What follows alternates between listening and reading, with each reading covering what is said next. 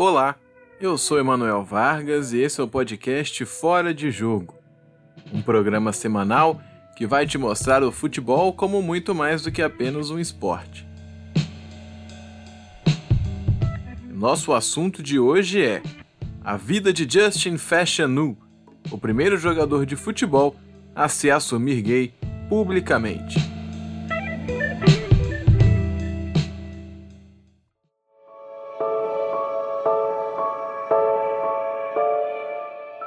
Vamos começar viajando para Hackney, uma das regiões mais pobres e violentas de Londres. O ano era 1961 e no dia 19 de fevereiro daquele ano nascia Justin Fashanu, filho de pai nigeriano e mãe guineense.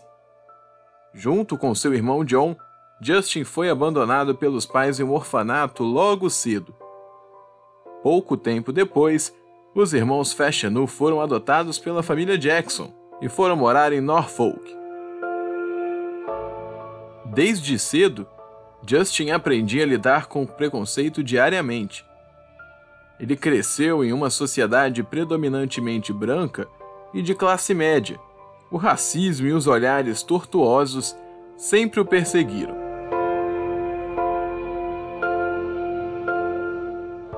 Sua história começa a chamar a atenção quando chega ao Norwich City. Justin chegou no Norwich quando o time estava na primeira divisão inglesa, e por lá ele se destacou bastante e chegou a ter passagens pela seleção inglesa nas categorias de base. Pelo Norwich, foram 40 gols marcados em 103 jogos, dentre eles o gol eleito mais bonito da temporada de 1980, que Justin Fashanu marcou contra o Liverpool. Após ter chamado tanta atenção assim, era hora de Justin dar um salto maior. Fashanu se transferiu para o Nottingham Forest, que àquela altura era o atual bicampeão da Europa. Mas aquilo que tinha tudo para ser o início de um sonho se tornou um dos episódios mais vergonhosos da história do futebol britânico.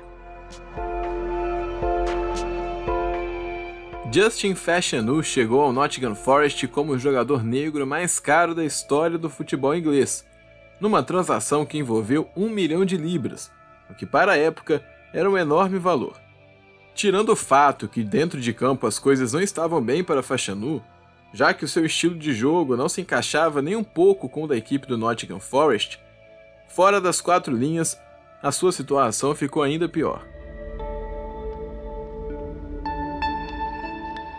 Quanto menos Justin Fashanu correspondia dentro de campo, mais os boatos acerca de sua vida pessoal se intensificavam.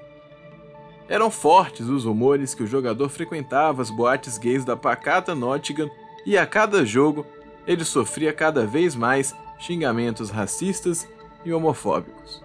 E isso acontecia de todos os lados, não só dos adversários, inclusive da torcida do Nottingham Forest, que era o time que ele defendia. Mas tudo tomou outro sentido quando o técnico Brian Clough, homem conservador e linha dura, soube dessas histórias. Imediatamente, o treinador proibiu que Justin Fashanu treinasse com o resto do elenco e, por consequência, jogasse o futebol. A cisma de Brian era tanta que até a polícia já chegou a aparecer no campo de treinamento do Nottingham Forest para retirar Justin Fashanu de suas atividades no gramado. Era ali o fim da linha de sua rápida carreira de alto nível.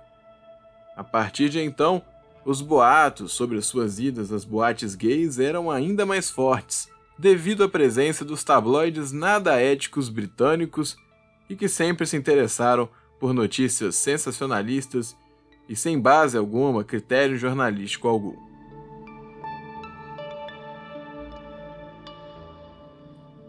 A carreira de Justin Fashanu entrou em decadência.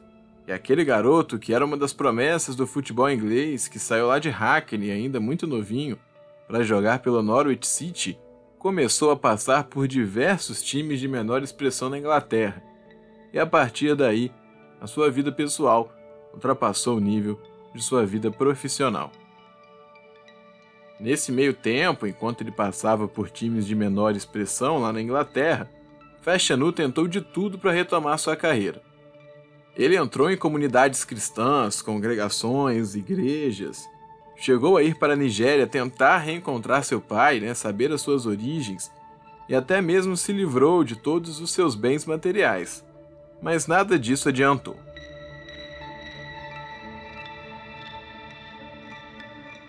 Numa segunda-feira, em outubro, em pleno outono inglês, o tabloide The Sun estampava Justin Fashanu em sua capa.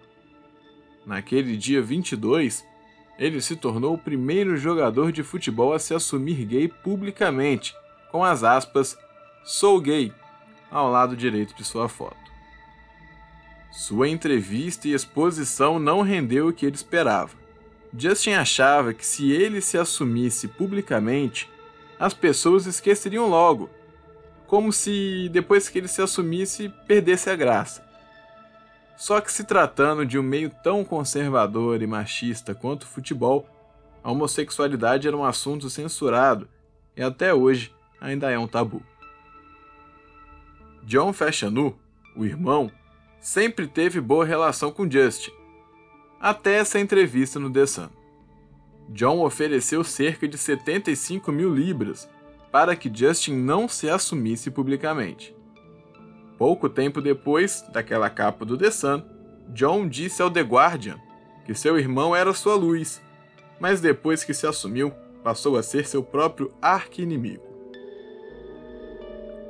Além dessa declaração, John também declarou que não se sentiria confortável em dividir o vestiário com seu próprio irmão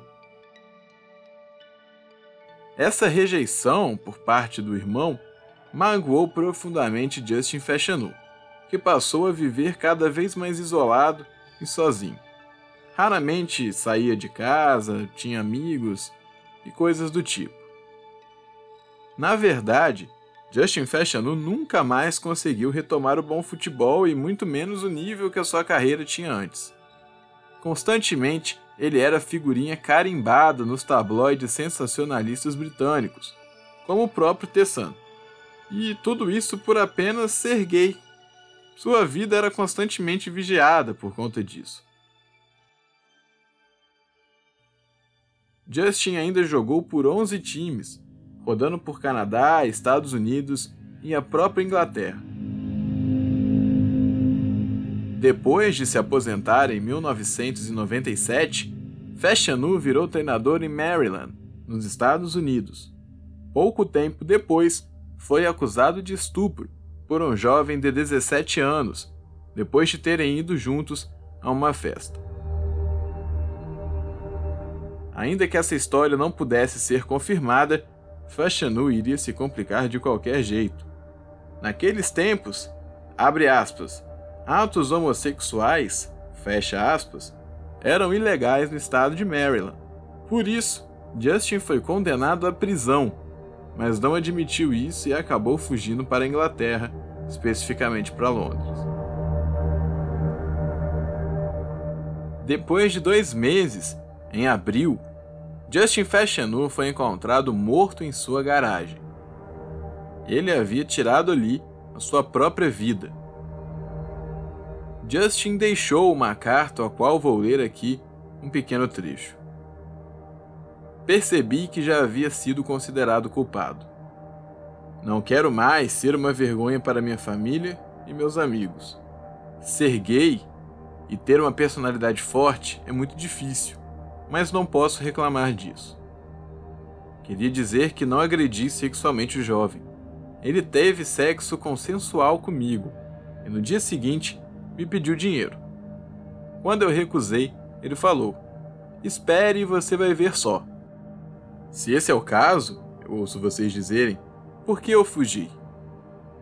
Bom, a justiça nem sempre é justa. Senti que não teria um julgamento justo por conta da minha homossexualidade.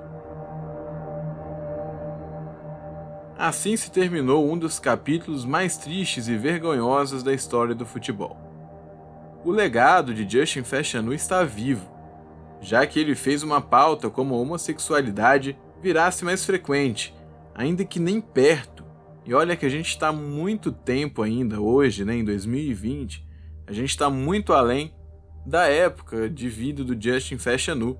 E a gente sabe que até hoje a pauta da homossexualidade no futebol ainda é um baita de um tabu. Muito por conta de sua história e por aquilo que deixou como legado, Justin Fashanu recebe homenagens e é lembrado em diversos cantos do mundo. Uma das homenagens para ele começou em 2014. Naquele ano, os torcedores do Norwich criaram a primeira torcida LGBT do clube, chamada The Proud Canaries. Em português, os Canários Orgulhosos, fazendo uma referência ao passarinho que é mascote do time. Objetivo da torcida é fazer com que o futebol, principalmente o Carroll Road, estádio do clube, seja mais receptivo com a comunidade LGBT. Por isso, faça esse exercício alguma vez. Toda vez que você ligar a TV no jogo do Norwich, quando tem torcida, e você olhar para a arquibancada atrás do gol do lado direito né, do seu televisor, você vai ver a bandeira de arco-íris, que, dentre muitas coisas, importantíssimas por sinal, significa também a vida e a honra de Justin Fashanu. Esse foi o nosso episódio de hoje aqui do Fora de Jogo. Na próxima quinta-feira, eu, Emanuel Vargas, volto com mais uma história do futebol além das quatro linhas. Aproveita para seguir o Fora de Jogo no Instagram e no Twitter. A gente está nessas duas redes sociais como arroba Fora de. Por hoje é só e até a próxima.